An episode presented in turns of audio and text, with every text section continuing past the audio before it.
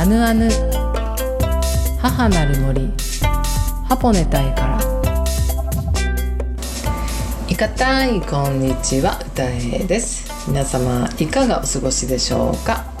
はい、え私歌いはですね北海道清水町剣山の麓でアイヌ文化の表現活動体験活動の拠点ハポネタイの代表を務めております。さてえー、東京の桜はもう満開を超えてしまいましたが、えー、私はですね桜を楽しませていただきましてありがとうございます桜さん。ちょっと23日からはですねちょっとあの天気が崩れて、まあ、雨が降ったりしたんですけれどもまあそれでも雨の中でも桜さんは綺麗でしたね。ありがとうございます。それでは今週もあなたにお付き合いください。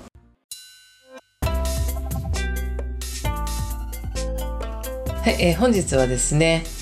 えー、第2弾。アイヌと世界をつなぐ心の旅歌いの部屋。3月22日のゲストの半峰まどかさんとお話をした振り返りを行いたいと思います。オンライントーク企画のね心の旅シリーズ。第2弾ももう4回も終えたんですね。よそうなんですよ。4週目が終わりました。あっという間ですね本当に。うん。そしてですね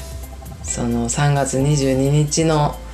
ゲストの半峰まどかさんとのトークも本当に良かったですね。うん。あの半峰まどかさんはですねえー、沖縄の、まあ、琉球ですね八重山出身の方で、え、現在ですね、え、八重山の言語を復興することに力を入れている方です。はい、えー、私ですねそのまどかさん、まあ、普段ですねまどかちゃんと呼んでいるので、えー、ちょっとあぬあぬの中でもまどかちゃんと呼ばせてください。うん、あのまあ、私ですねまどかちゃんとは、えーまあ、実際2回しか会ったことないんですけれどもその1回目もあのたくさんは話してないんですね。えっ、と2017年の12月だったと思うんですけど11月の終わりか、えー、12月初め頃どっちだったかちょっと覚えてないんですけども、まあ、その辺りに、えー、札幌の方でですね北海道の札幌であのまあ、世界の先住民族サミット、まあ、そうですね、まあ、海外というか世界中から先住民族の方が集まって、まあ、会議サミットが行われました。その時にですね出会ったんですけれどもその時はたくさんのお話はしていなかったんですがそこで出会って、えー、今回につながったんですがあのそれから5年ぐらいですか？あの本当に初めて会った時もそんなにたくさんは話してないんですがなんだか心の距離が近い方だなっていうふうには多分お互い思ったと思うんですけれども、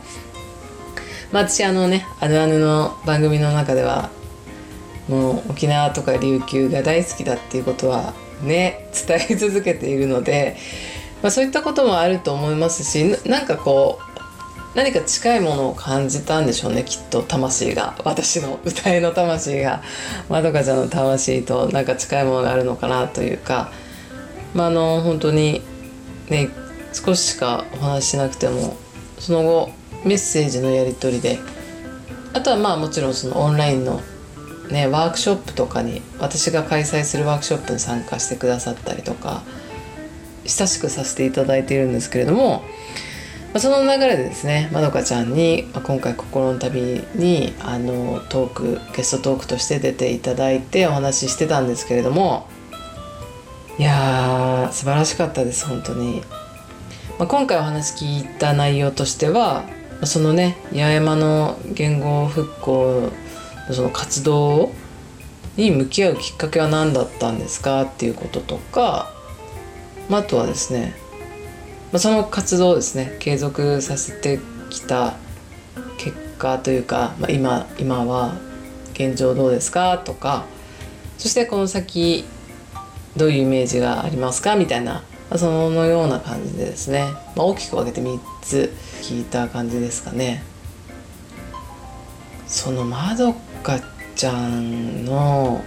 その八重山の母語に対するプライドまあその誇りですよねとその想像を超えるプライドの深さというか誇りが深いというか何て言うんですかねなんかそのまどかちゃんの思いとその実践してるその活動実践してる話を聞いていやこんなに本気でとにかく人生をかけてることが伝わってくるんですよね。なんかちょっといろいろ話しすぎるとネタバレになっちゃうのであのちょっとこれ以上は話せませんがとにかくですねまどかちゃんのその人生をかけている姿にこれはもう歌いの魂もですね揺さぶられたというかこういう思いを持って活動してるんだと思ったらこれ私アイヌ語のね ワークショップややったりとかしてますけど全然ちょっとスタンスというか姿勢が違いすぎて申し訳ない気持ちというか あれこれ私このままじゃダメダメかもしれないってねちょっと思ったというかまあねそれぞれねあの言語に対する関わり方は違うのであの、まあ、歌いがダメだというところではないんですけれどもけれどもその、ね、まどかちゃんのねご自身のその八重山の言語母語に対する情熱は本当にあの熱い熱いっていうふうに簡単には言えないですけれども本当に真剣に向き合っているんだなと思いました。なのでまどかちゃんのこの活動というのはこれからねこれから何十年何百年先の八重山のね八重山の人々にとって本当に重要な活動歴史を刻んでいるんだろうなっていうふうに私は感じました。うん。ねまどかちゃんが動いたからこそ動い動き出したものもあるでしょうしそして残されていくものもあるんだろうなっていうふうにあの私はそういうふうに感じながらお話を聞いてました。そんなわけでですね私も本当にまどかちゃんに刺激を受けました。それでもうちょっとやはりですねその90分のアーカイブ配信後の交流会でも白熱して 言語について白熱していたんですけれどもそしたらですねまどかちゃんからあの危機的言語サミットっていうのがあるから歌いちゃんもそれに出るといいよっていうふうに言われてえそんなのあるんだと思ってでちょっと出てみたいなと思ったんですけれども私の場合あのアイヌ語のね話者の皆さんだったりとか、ね、もっとあの、ね、勉強されてる方たくさんいますしなんかそこに私が出たいって言って出ることがちょっと皆さんに申し訳ないというか私じゃない方がいいんだろうなとかちょっと思いながらもいるのであの出れる出れないとかまず置いといたとしてもちょっとそこに行ってみたいなっていうふうには思いました。皆さんがどうどういうことをね話されてるのかなっていうかその危機的言語サミットっていうのはどういうことをしてるのかなっていうふうには気になっていますし出場できるならしたいなっていう気持ちもありますしもちろんその時までにねこうあのそれなりななんかスピーチができるようにも、ね、なななれるようにと思いながらいるんですがちょっと調べてなんか応募応募のなんか条件とかなんかねちょっと調べてみようかなというふうに思っております。はい、そんなわけですね。あの心の旅第2弾も4週が終わりましたが、えー、来週ですね3月29日ですね水曜日が第2弾の最終回となります。29日はですね谷口茂さんペウレ歌りの会の、えー、副会長さんですねの、えー、谷口茂さんがゲストとして出演してくださいます。谷口さんはですねあのアイヌの方ではないんですけれどもアイヌの方とのお付き合いも文化アイヌやアイヌ文化との関わりはもうほんと何十年と、ね、付き合いがある方なので、えー、その谷口さんからですね谷口さん視点でねこれまでのアイヌアイヌだったりアイヌ文化の変化なども聞いていきたいなというふうに思っております。はいというわけでですね、えー、心の旅第1弾第2弾と、えー、まだまだですね。アーカイブ視聴券。第1弾の方は31日で視聴券はあのもう購入、まあ、4月にはもう購入ができないんですが、えー、視聴はですね4月の13日まで視聴が可能です。そして第2弾の方はですね4月の6日までチケット購入が可能です。そして4月13日まで視聴が可能ということで現状はあるんですが少し視聴第2弾の視聴の期間を延長しようというふうに考えております。またですね、えー、追ってお知らせをしたいと思っております。それではここで1曲紹介したいと思います、まあ、今回ですねまどかちゃんの、えー、出身の八重山の民謡から「トゥバラーマ」お聴きください。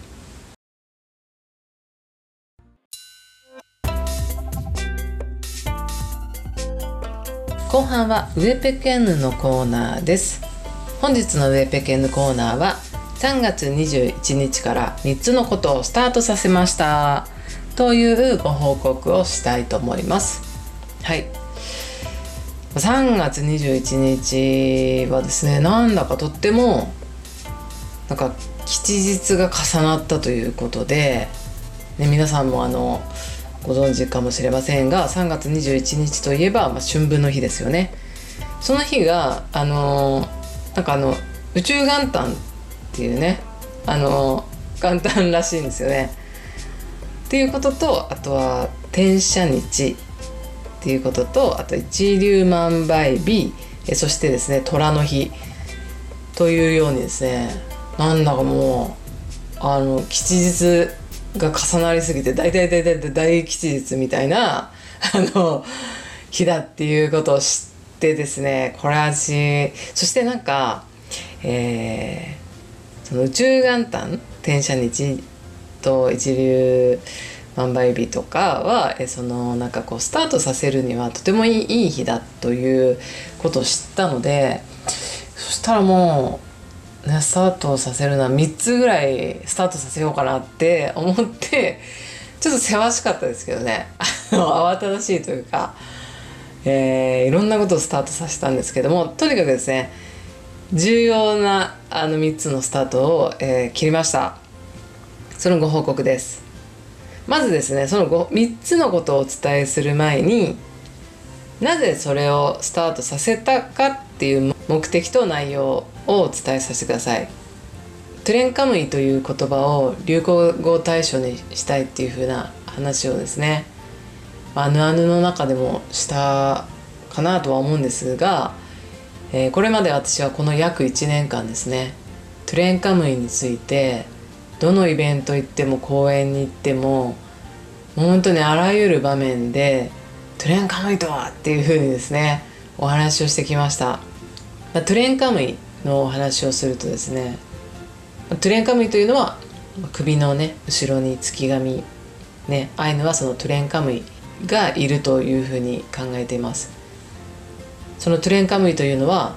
例えばですね今私がこのようにアヌアヌのラジオでお話しさせていただいていますが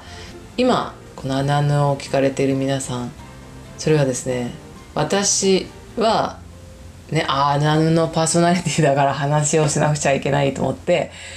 えー、自分の意思で歌いの意思で話をしていたり皆さんもあナヌ聞こうかなっていうふうに思ってくださったりまたはあたまたまラジオから聞こえてきたっていうふうな方もいらっしゃると思うんですけれどもこれは私たち人間の意思でそうしているように思いますよね。えー、しかしですね、まあ、そのアイヌの考えとしてその首の後ろにトゥレンカムイが存在していて私と歌いのトゥレンカムイとそしてですね今聞かれている皆さんのトゥレンカムイが事前に話し合って、まあ、実際はですね今日お会いお会いするっていう実際はお会いするあの出会いを、えー、トゥレンカムイが事前に計らもう相談して会おっかって言ってね相談をしていたりするっていうことでなのでこのお話を聞かれてる皆さんはですね事前に歌いのトレンカミと皆さんのトレンカミが事前に話し合って、まあ、直接ではないもののこのようにねラジオこの音声を通してねつながろうかというような相談がされているような、えー、ことですね。なのでかつてアイヌの時代にはその、まあ、もちろんラジオはなかったですがねあのまあ、とにかくですね人と人とが出会うというのはお互いのトレンカムイが事前に話し合って相談されているということを聞いてからですね私は一年中これを皆さんに伝え続けてきました。そしたらですねやはりですねこうメモをされる方だったりとか、ね、ちょっと首の後ろを意識し始めたりとかあとはそのトレンカムイのお話をすると同時に、えー、カムイとはっていうお話をさせていただくんですけれども、まあ、カムイとは人間の力では及ばないものをカムイと思い接していますっていうお話だったりでそれはもちろんその動物だったり植物だったり自然ですね。だったりとか、えー、道具だったりとか、えー、人間の環境にはカムイがたくさん存在してますよというお話なんですけれどもそういうお話をするとですねやはりですね皆さんこうトレンカムイを大切に思ったり、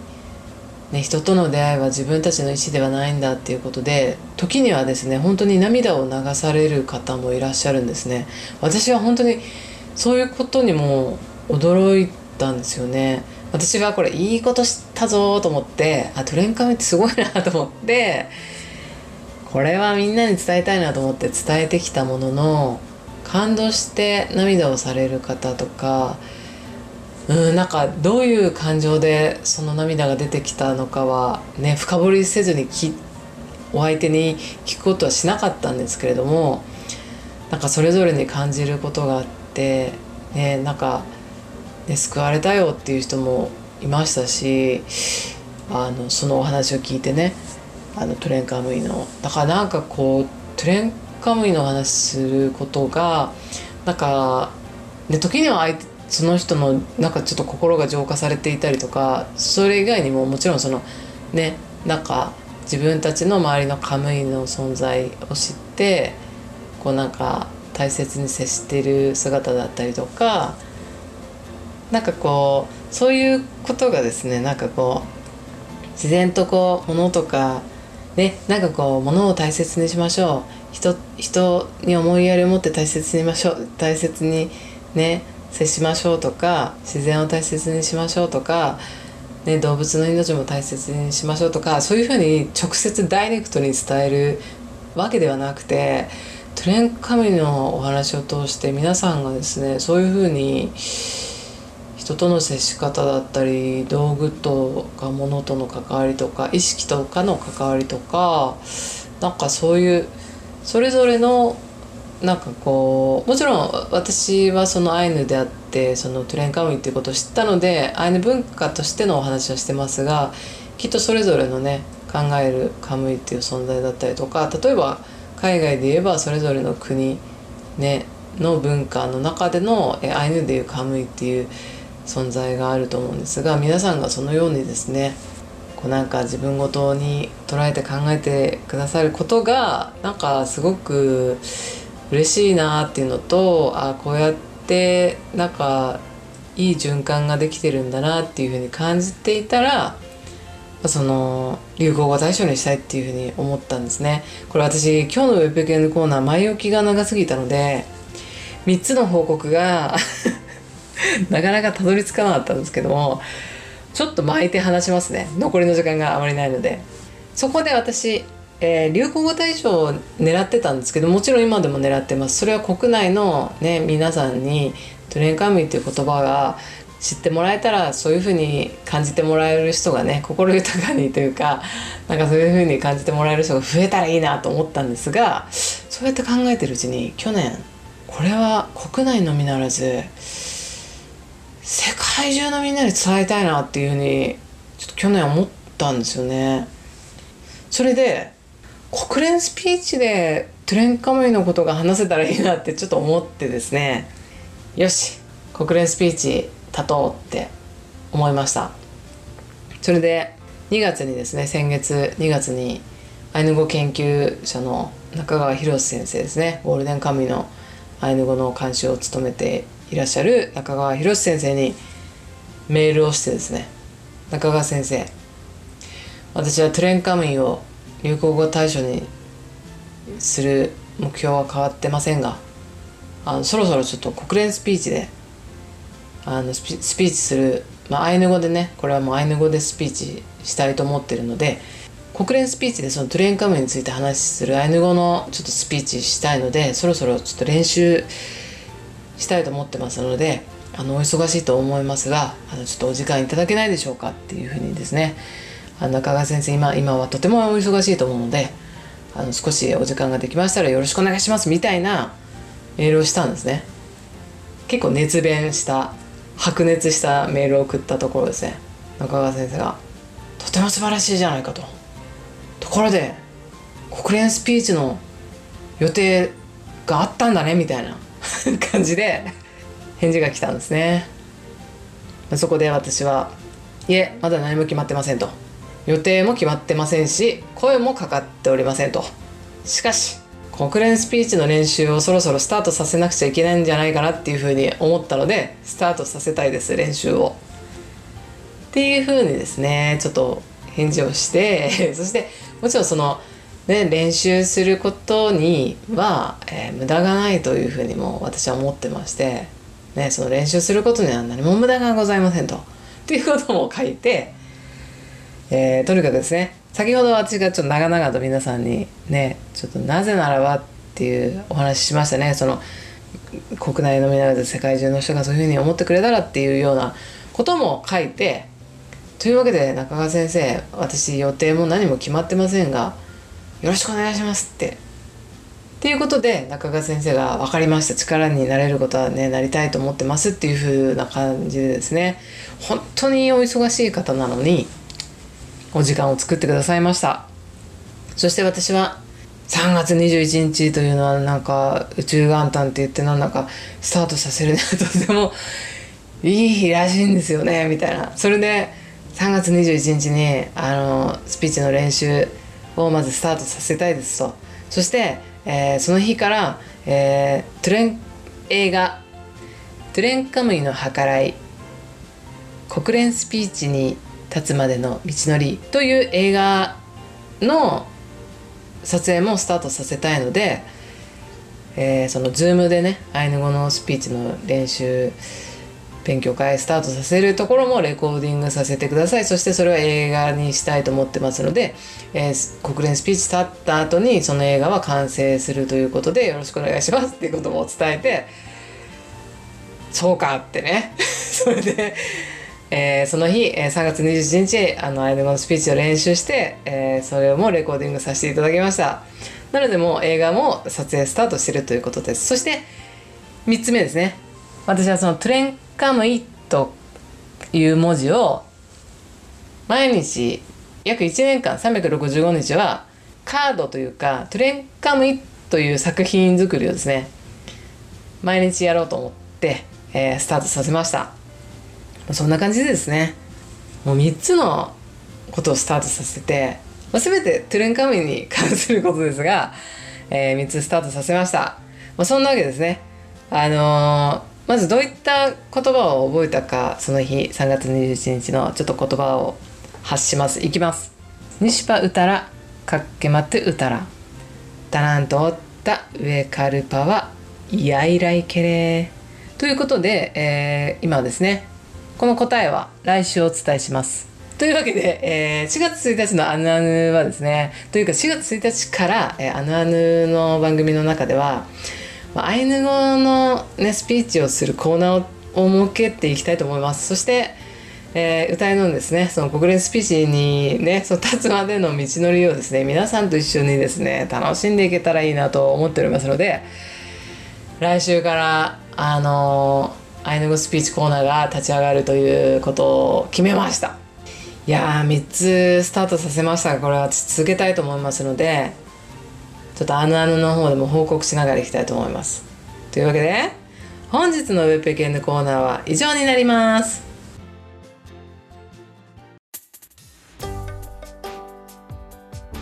アナヌ母なる森ハポレタイからエンディングの時間です。アナヌでは皆さんからのメッセージをお待ちしています。メールの宛先はあぬあぬアットマークジャガ .fm までお願いします。それではまた来週お会いできるのを楽しみにしています。良い週末をお過ごしください。ついのからロック